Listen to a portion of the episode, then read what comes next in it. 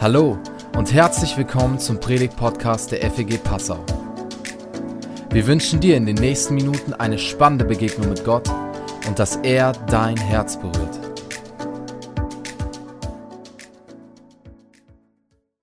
Guten Morgen, schön euch zu sehen, euch hier äh, wieder in der Heilige Geistkirche.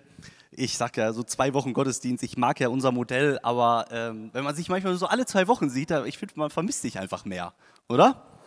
Äh, so geht es mir auf jeden Fall.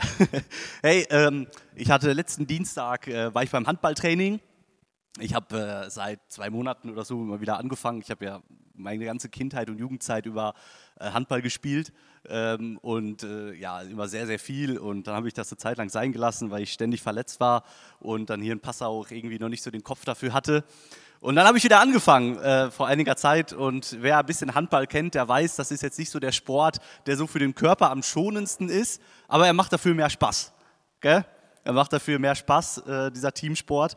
Ähm, und dann ist es mal wieder passiert, äh, ich im Angriff und ohne Fremdeinwirkung mache ich irgendwie einen falschen Schritt und auf einmal klatscht es mir so richtig rein in die Wade und zieht so rein und äh, ich falle auf den Boden und dann war das Training für mich beendet und konnte auch gar nicht mehr richtig laufen. Also ich war wirklich nur so am, äh, ich konnte mein, mein Bein nicht richtig belasten. Und ich habe gedacht, okay, das ist ja wieder hier so ein Muskelfaserriss oder irgendwie so ein Spaß. Und dann bin ich am nächsten Tag zum Orthopäden ähm, und ihr wisst, beim Orthopäden, man hat da immer viel Zeit gell?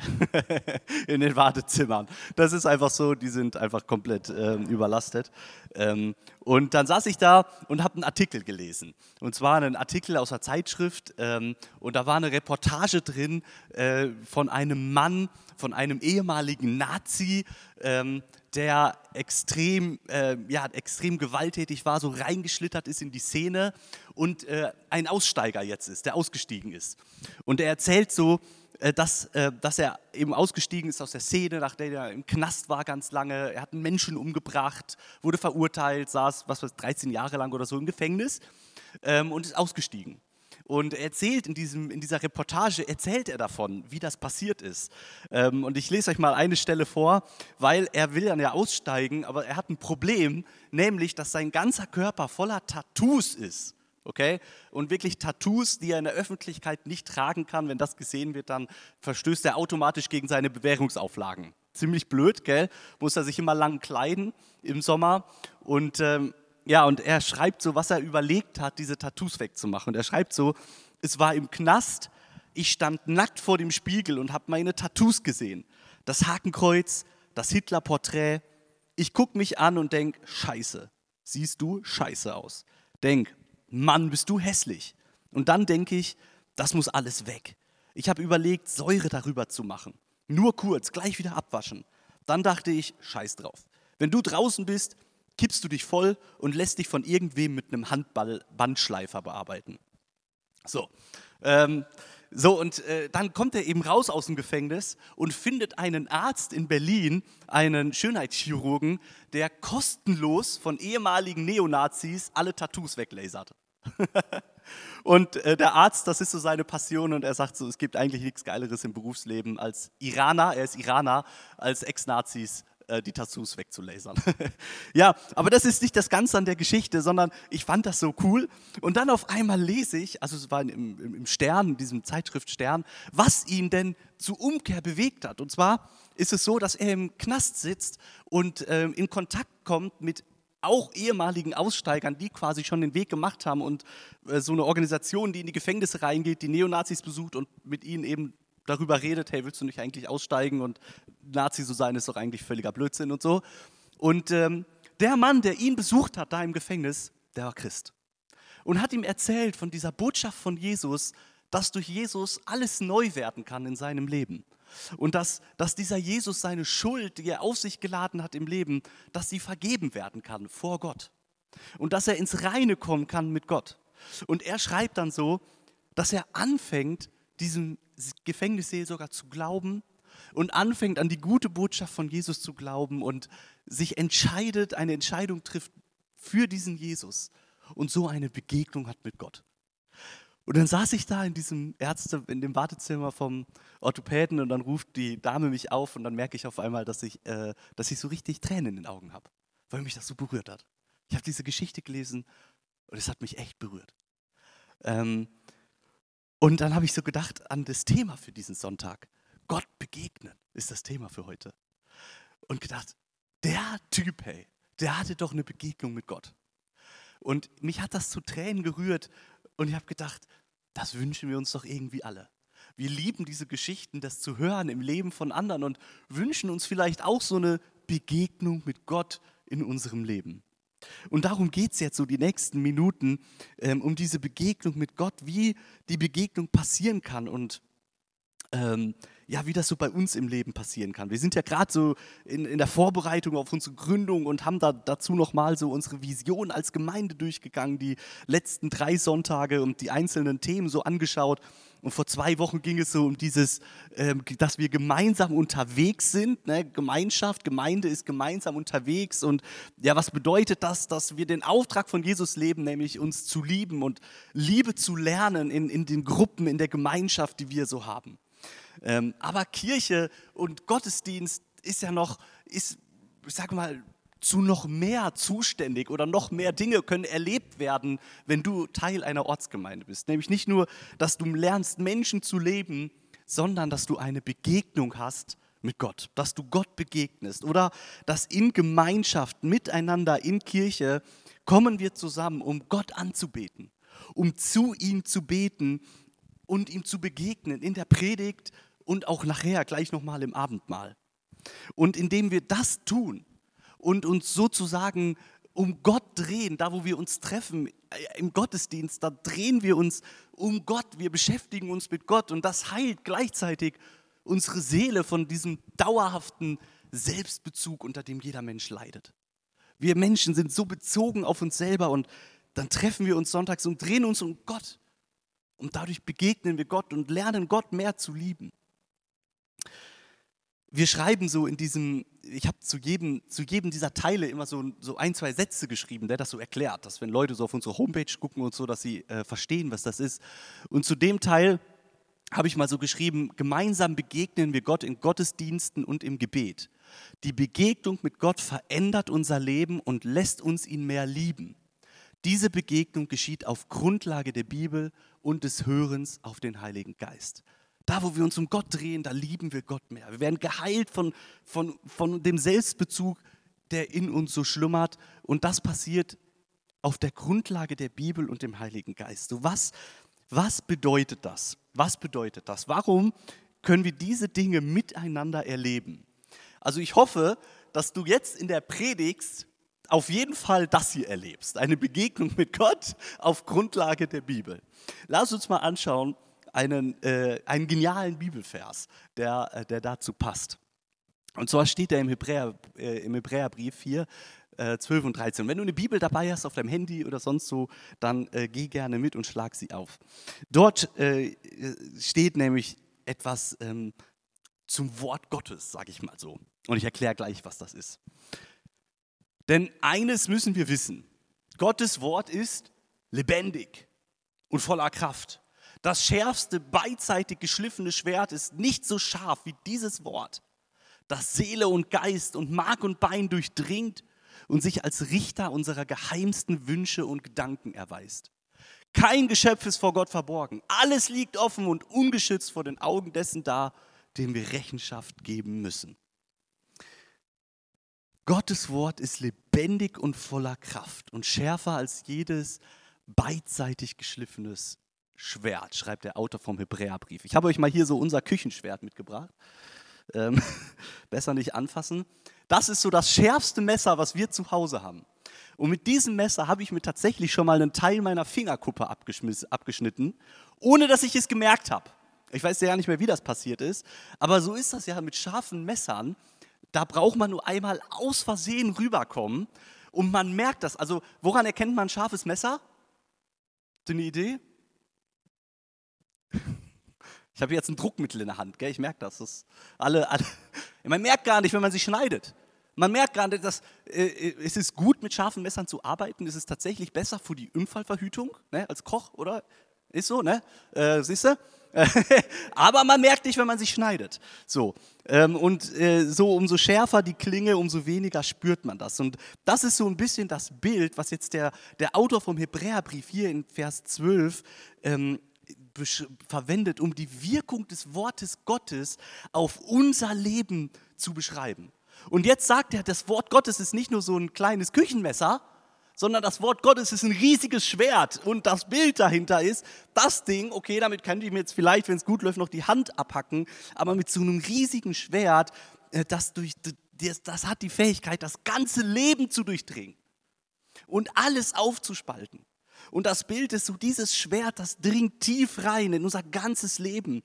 Ne, wie er schreibt, so in, in, das, in die Seele, Geist, Mark und Bein. Also das ganze das Wort Gottes hat die Fähigkeit, tief einzudringen in unser ganzes Leben. Und diesem Schwert, dem zu entkommen, das ist schwierig. Und die Frage ist, gibt es irgendeinen Schutz? Gibt, wenn, also wenn, wenn, wenn Gottes Wort so ein Schwert ist, gibt es irgendeinen Schutz? was ein Mensch sich anlegen kann, um sich irgendwie zu beschützen vor diesem krassen Schwert? Gibt es irgendein Versteck? Nee, anscheinend nicht. Weil wenn wir so Vers 13 lesen, kein Geschöpf ist vor Gott verborgen, alles liegt offen und ungeschützt vor den Augen dessen da, dem wir Rechenschaft geben müssen. Anscheinend gibt es kein Versteck. Und wenn man das so liest, dann denkt man sich so, oh, klingt nicht so entspannt, der Autor vom Hebräerbrief der ist irgendwie auf Krawall gebürstet. Ähm, und wenn man so diesen ganzen Brief so liest, dann kann es einem auch schon mal kalt den Rücken runterlaufen. Und man muss ihn aber ganz lesen. Und dann versteht man, was so die Motivation von dem Autor vom Hebräerbrief ist. Der, die Motivation, die er hat, ist, dass niemand von den Menschen, die an Jesus glauben, zu Schaden kommen, sondern dass sie alle eingehen in die Ruhe. Also im Hebräerbrief, er sagt so, das Ziel unseres Lebens ist es, einzugehen in die Ruhe. Das ist so, dass die Ruhe, andere würden dazu sagen Himmel oder Ewigkeit oder Paradies oder ewige Jagdgründe, keine Ahnung. Der Hebräerbrief sagt, wir sind dazu berufen, irgendwann mal einzugehen in die Ruhe. Und der Autor hat jetzt die Angst und sagt, aber es kann passieren, dass, dass irgendwas dazwischen kommt. Es kann passieren, dass du wegkommst von diesem Weg, dass du, dass du nicht glaubst, dass du nicht durchhältst. Und dann brauchst du das Wort Gottes, was dich auftrennt und dir zeigt, wie es wirklich in deinem Inneren aussieht, wie es dir wirklich geht und wie es um deine Beziehung mit Gott steht. Damit du eingehen kannst in die Ruhe und dass nicht irgendetwas Schlimmes passiert. Das ist so seine Motivation. Unentspannte Botschaft, gell? aber wichtig für uns zu hören ist nämlich auch Teil der Bibel. Was meint der jetzt mit Gottes Wort? Ich gebe dir jetzt mal 30 Sekunden, um mit deinem Nachbarn mal zu überlegen, was meint der Autor des Hebräerbriefs mit Gottes Wort? Überleg mal kurz. Also, was hat, er, was hat er gemeint mit Gottes Wort? Es wäre jetzt ein bisschen einfach zu sagen, der Schreiber vom Hebräerbrief, der meint die ganze Bibel. Oder warum kann das nicht sein? Äh, weil als er diesen Brief geschrieben hat, da gab es die Bibel ja noch gar nicht in dieser Form, wie wir sie kennen. Äh, mit den 66 Büchern und so weiter, das gab es ja nicht. Ne? Ähm, und wahrscheinlich, als der Schreiber sogar den Brief geschrieben hat, da gab es die anderen Briefe vom Neuen Testament auch noch nicht alle. Je nachdem, wann er den verfasst hat, das weiß man nicht so ganz genau. Ähm, und man Upsala, das war ich. Entschuldigung, kannst du nochmal. Ähm, also man weiß nicht so genau, ähm, welche Briefe vom Neuen Testament lagen überhaupt dem Schreiber vom Hebräerbrief vor. Was kannte der denn überhaupt so alles? Äh, und dazu kommt ja noch, dass die Sammlung, äh, die wir haben in der Bibel, also die ersten beiden Jahrhunderte nach Christus, hat es das ja so gar nicht gegeben in dieser Zusammenstellung. Also was meint der, ähm, er mit, mit dem Wort Gottes? Also, das Erste, was er, was er 100% oder was, wovon man ausgeht, was man er weiß, er, er meint wahrscheinlich auf jeden Fall mal das Alte Testament. Das kannte er. Das Alte Testament, das war so äh, das Wort Gottes. Ähm, aber wenn man sich so anschaut, wie, wie der Autor im Hebräerbrief, aber auch das Neue Testament diesen Begriff Wort Gottes verwendet, dann hat man immer den Eindruck, die meinen da noch mehr mit als das Alte Testament, weil da haben sie auch oft gesagt, die Schriften. Die Schriften haben sie ganz konkret erwähnt. Ähm, Also wahrscheinlich meinen sie noch mehr als das Alte Testament, nämlich alle Worte, die Jesus gesprochen hat. Also das, was Jesus gesprochen hat, das war für die Autoren im Neuen Testament auch so Wort Gottes. Das hatte Autorität für sie. Und dann, wenn wir so weiterlesen, dann merken wir, dass die Schreiber dann selbst für sich den Anspruch erhoben haben zu sagen, und wir erklären die Worte Gottes, wir erklären das Wort Gottes, nämlich Jesus selbst, wir erklären seine Botschaft in unseren Briefen. Und das, was wir dann sehen in der Kirchengeschichte, ähm, dass diese Worte äh, aus dem ersten Jahrhundert, die Erklärungen über das Leben von Jesus, auch so anerkannt wurden als das Wort Gottes. Also die Botschaft aus dem Alten Testament, das, was Jesus gelehrt hat und all das, was die Lehre von Jesus erklärt hat, nämlich die Briefe im Neuen Testament. Das war so das Wort, das Wort Gottes. Und die Kernaussage, die er hier bringt, sagt, diesem Wort Gottes kann man eigentlich nicht entkommen. Und das finde ich jetzt ein wirklich, wirklich einen spannenden Gedanken, weil du bist vielleicht hier und denkst dir, ja, aber wenn ich will, könnte ich dem Wort Gottes doch entkommen. Also ich meine, was ich machen kann, ich kann mich ja außer Hörweite begeben, außer, Hör, außer Hörweite der Kirche. Da muss ich mir dieses, diese, diese, diese Predigten nicht mehr anhören. Ich, muss, ich kann auch außer Hörweite mich begeben, indem ich die Bibel einfach weglege und sie nicht lese und sie nicht aufschlage. Ähm, ich kann es auch irgendwie ignorieren. Und der Schreiber vom Hebräerbrief sagt, aber mein lieber Freund, pass mal auf, wenn du denkst, dich irgendwie durchmogeln zu können in die ewige Ruhe, ohne dich dem Wort Gottes, also Jesus selbst und dem, was wir über ihn wissen, auszusetzen, dann hast du dich kräftig geschnitten. so funktioniert es nicht. So funktioniert es nicht. Denn letztendlich wird jeder mit diesem Wort Gottes konfrontiert werden. Warum? Vers 13, dem wir Rechenschaft geben müssen. Irgendwann wird jeder Mensch konfrontiert, worden mit, konfrontiert werden mit dem Wort Gottes und mit dem lebendigen Wort Gottes, Jesus Christus selbst. Und die Frage ist, also wenn das sowieso früher oder später so sein wird, dass wir mit Gottes Wort und seinen Geboten und, und, dem, und dem Leben von Jesus und dem er ist konfrontiert werden, warum dann nicht lieber früher als spät? Warum bis zur Autopsie warten, wenn man auch schon den Arztbesuch früher hätte abfertigen können? Gottes Wort können wir nicht entgehen. Und ähm, ein Autor, N.T. Wright, der schreibt dazu, zu diesem Text, sich Tag für Tag und Woche für Woche der Botschaft der Bibel öffnen, dem großen Bogen, den sie schlägt, wie auch den kleinen Details, und wenn sie der zuverlässigen Predigt Jesu und dem, was er erreicht hat, erlauben, in ihr Bewusstsein zu treten und in ihre Vorstellungswelt sowie ihr Herz einzudringen, dann wird das zugegebenermaßen unangenehme Wirken des Wortes Gottes regelmäßig geschehen und ihnen zeigen, so wo sie wirklich stehen und was tief in ihrem Inneren abläuft. Ist ein Satz über, ist ein Satz über fünf Zeilen. Aber ich glaube, ihr konntet folgen sich regelmäßig dem aussetzen. Die Bibel beschreibt das Wort Gottes nicht nur als zweischneidiges Schwert, als Bild, sondern es gibt noch viele mehr. Im Psalm 119 wird das als Licht bezeichnet, was uns den Weg zeigt, die Wirklichkeit zu erkennen. Es ist ein Feuer und ein Hammer, so ein, so ein Bild für Gericht und Autorität. Das Wort Gottes ist ein Spiegel, durch den wir uns selbst erkennen. Das Wort Gottes ist ein Wasserbad, was uns reinigt und erneuert. Und es ist Speise für uns, lebendige Speise, die wir brauchen für unser geistliches Leben. Und es ist auch irgendwie Milch. Für manchmal Babys brauchen Milch und so ist das Wort Gottes auch. Es hat irgendwie alles für uns, Milch und mal so richtiges Schwarzbrot. Und es ist ein Schwert, es ist Regen und Same. Das ist so ganz viele Bilder in der Bibel. Und wenn wir da weiterlesen, dann sehen wir, die, das Wort Gottes hat Kraft, uns zu überführen von Schuld. Es hat Kraft, eine neue Geburt zu bewirken. Es hat Kraft, Glauben in uns zu wecken. Es hat Kraft, die Überzeugung des ewigen Lebens in uns am Brennen zu halten. Und es hat Kraft, unser Leben umzugestalten. Das ist das Wort Gottes. Und ich habe eine Frage an dich jetzt. Eine Frage. Welche Erlebnisse hast du mit der Kraft des Wortes Gottes gemacht? Welche Erlebnisse hast du mit der Kraft des Wortes Gottes gemacht? Hast du schon mal ein Erlebnis gemacht? Mit Jesus als dem Wort Gottes oder mit der Bibel als dem Wort Gottes?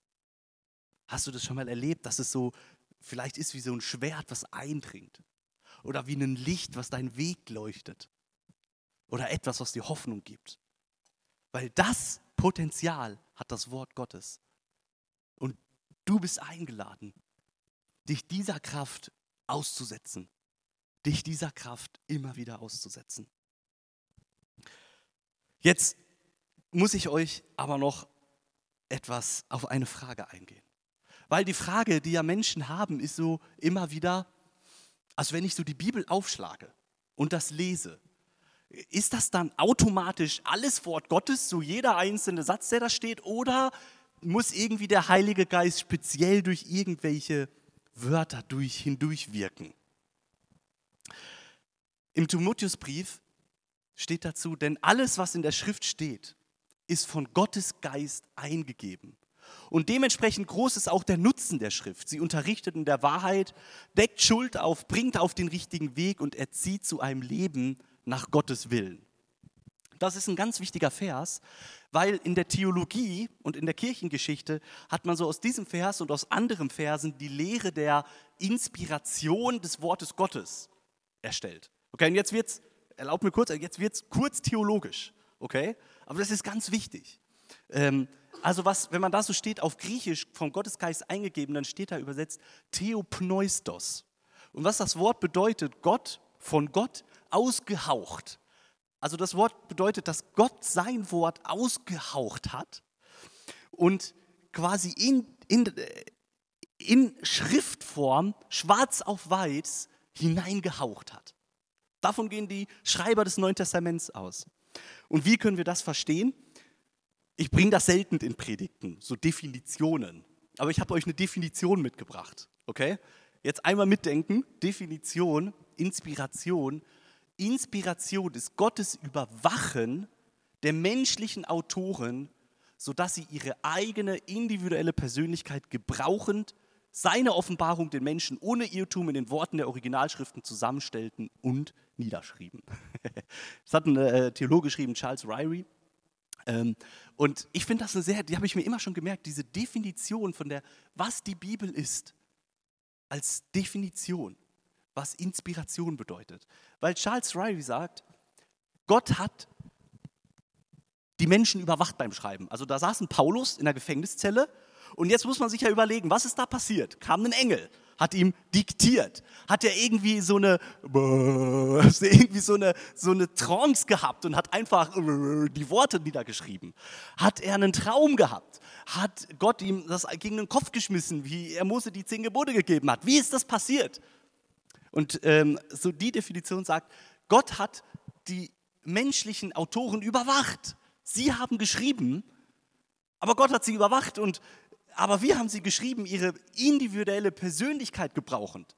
Ja, super. Deswegen ist, ist nämlich, wenn ihr Johannes liest, hört er sich ganz anders an als Paulus. Grammatikalisch, Sprachschatz, Wörter, alles ist anders.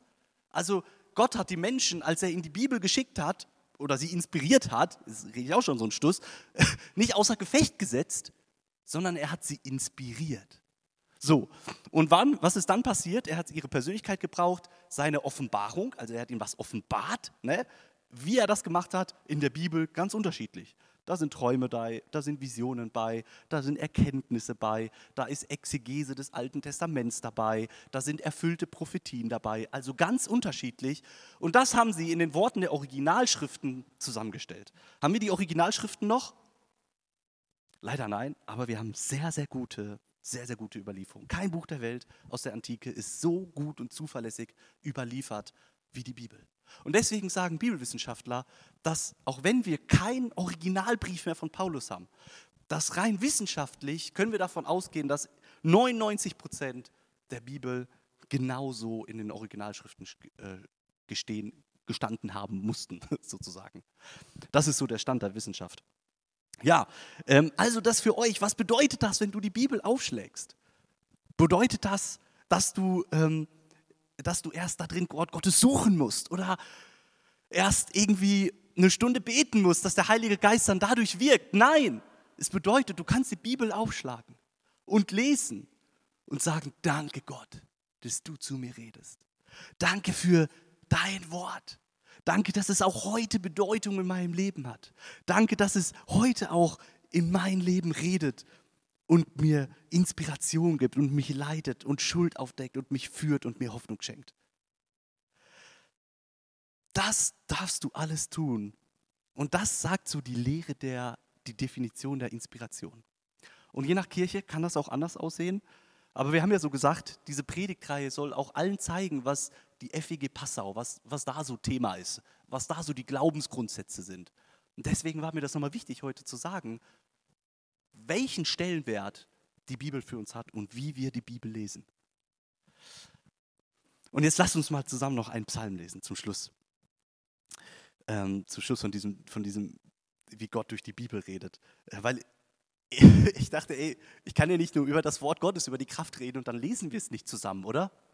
Ähm, deswegen lade ich dich einmal ein, laut mit mir diesen Psalm zu beten, über der von dem Wort Gottes redet. Dein Wort leuchtet mir dort, wo ich gehe.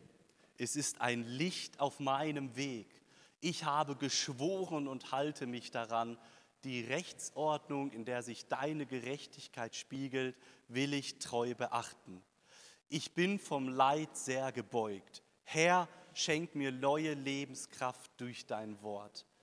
Nimm meine Dankgebete als Opfer an, Herr, und lehre mich, deine Rechtsbestimmungen zu befolgen. Ständig ist mein Leben in Gefahr, doch deine Gesetz vergesse ich nie.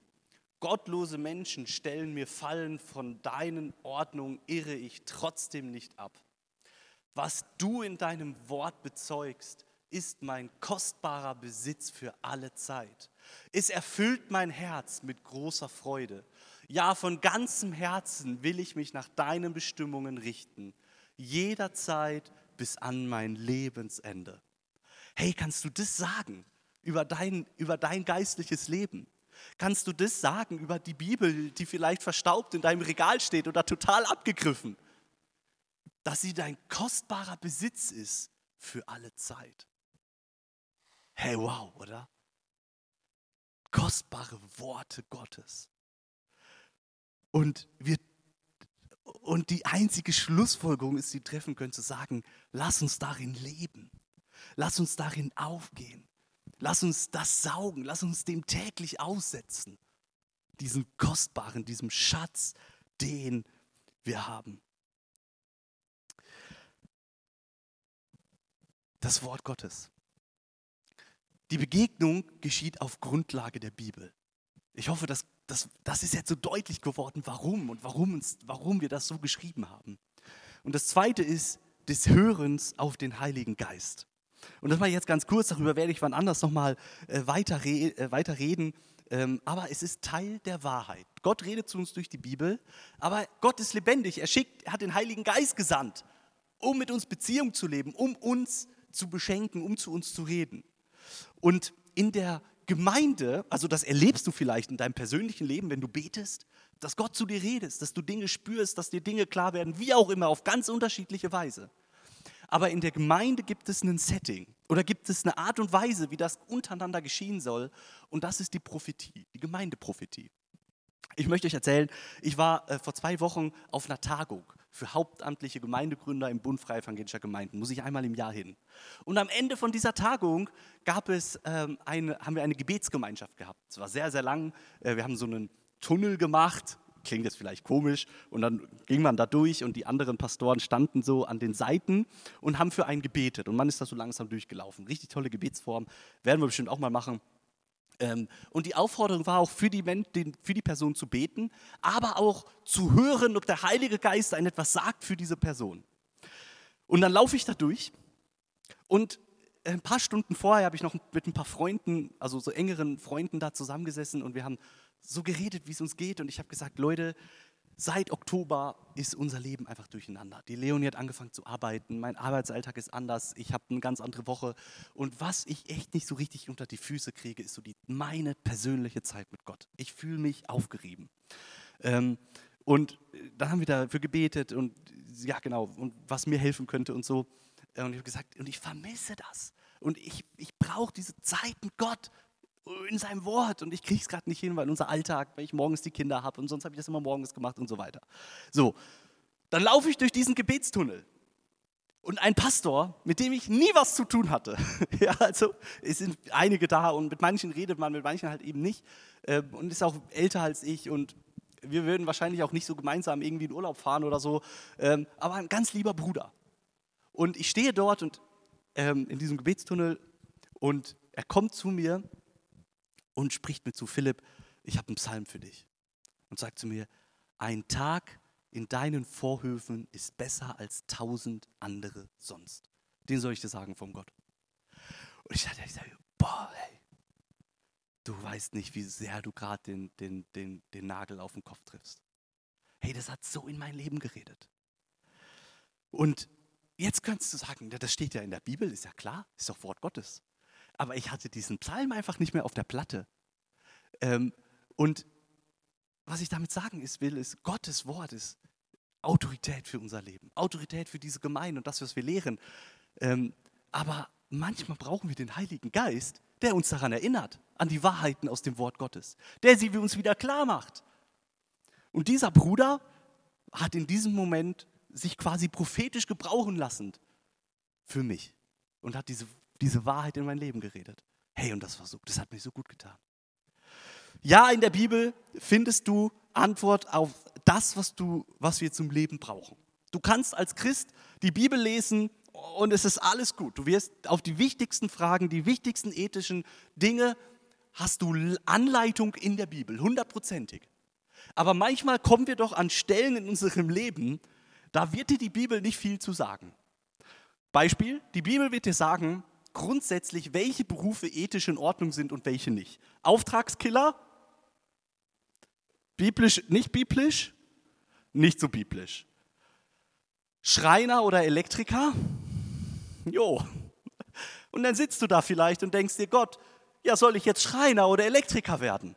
Und dann schlägst du die Bibel auf und wunderst dich, dass du da keine Antwort findest. Und weißt du, was du dann brauchst? Gottes Weisung für dein Leben. Du brauchst den Gottes Weisung, du brauchst das Reden Gottes für dein Leben, das dir manchmal hilft in so konkreten Entscheidungen. Und dann denkst du jetzt vielleicht, ist doch völlig egal, ob jeder Schreiner oder Elektriker wird, aber vielleicht ist es Gott nicht egal. Vielleicht möchte Gott da etwas zu sagen. Und dann brauchen wir das Reden des Heiligen Geistes. Und in der Gemeinde heißt das, wenn wir das füreinander tun, dass wir prophetisch reden. Okay?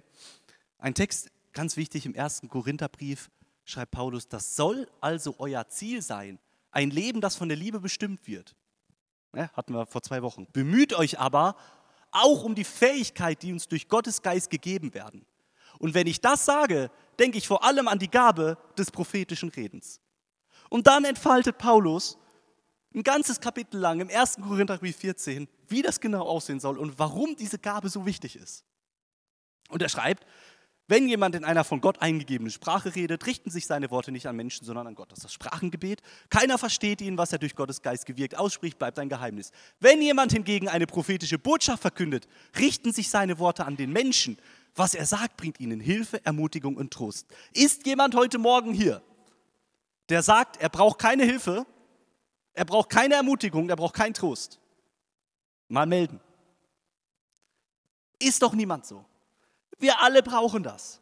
Wir alle brauchen das. Und Paulus sagt, tut das, indem ihr prophetisch redet. Botschaften von Gott empfangt und die wird euch helfen, euch ermutigen und trösten. Wow, oder? Und das, was ich da erlebt habe auf dieser Tagung, ja, das war ja genau das. Es war einfach eine saumäßige Ermutigung. Und meine Frau war neulich eine Auszeit, drei Tage lang woanders übernachten, ohne Kinder. Zeit für Gott und sie kommt wieder und sagt, hat mir Dinge gesagt, die, wo sie denkt, hey, dass Gott zu ihr das gesagt hat. Das hat mich getröstet. Und es war richtig schön. Und Paulus schreibt dann, ähm, er sagt, wo habe ich es? So, um das Ganze zusammenzufassen, am Schluss vom Kapitel, ne, Conclusion, liebe Geschwister, bemüht euch um die Gabe des prophetischen Redens. Und das schreibt er dreimal in diesem Kapitel. Und wenn man das so hin, bemüht, ist eigentlich schlecht übersetzt. Ähm, Im Griechischen steht da, steht da Zeleo. Das kennen wir von den Zeloten. Und richtig übersetzt heißt das eifert. Das bedeutet, tu alles dafür. Setz dich voll dafür ein, dass du prophetisch reden kannst. Offen sein dafür reicht nicht aus. Das ist Wahnsinn, oder? fordert uns heraus. Gell? Deswegen sage ich das jetzt mal so spitz. Und äh, was ich immer so sage, ähm, auch die Bibelstellen, wenn man so Paulus liest, dann geht er davon aus, dass das echt viele Menschen in der Gemeinde können. So wahrscheinlich fast alle, schreibt er so. Ihr alle sollt danach streben. Ihr alle sollt prophetisch reden. Ihr alle sollt euch ermutigen, ermahnen und trösten und helfen. Wow. Also viel mehr, als wir manchmal denken, ist da drin. Und wir sollen eifern nach dem Reden Gottes. Dass die Gemeindeleitung, die wir bald einsetzen, die muss eifern nach dem prophetischen Reden Gottes. Sie muss dem nachlechzen, um den Weg zu erkennen, den Gott für die FEG Passau in dieser Stadt hat. Das ist der Auftrag, den die Gemeinde hat. Dafür offen zu sein, das zu hören. Ja, hey, das war ähm, Gott begegnen. Auf Grundlage der Bibel und durch das Reden des Heiligen Geistes.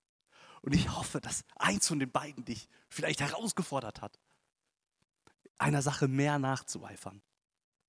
Immer in dem Wissen, dass du erfüllt bist vom Heiligen Geist, der in dir das bewirken möchte.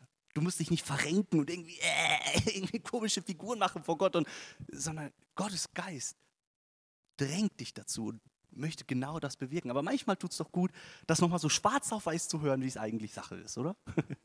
manchmal tut das doch gut. Ich möchte dich noch segnen. Ich lade dich ein, zum Segen aufzustehen und ähm, den Segen Gottes zu empfangen.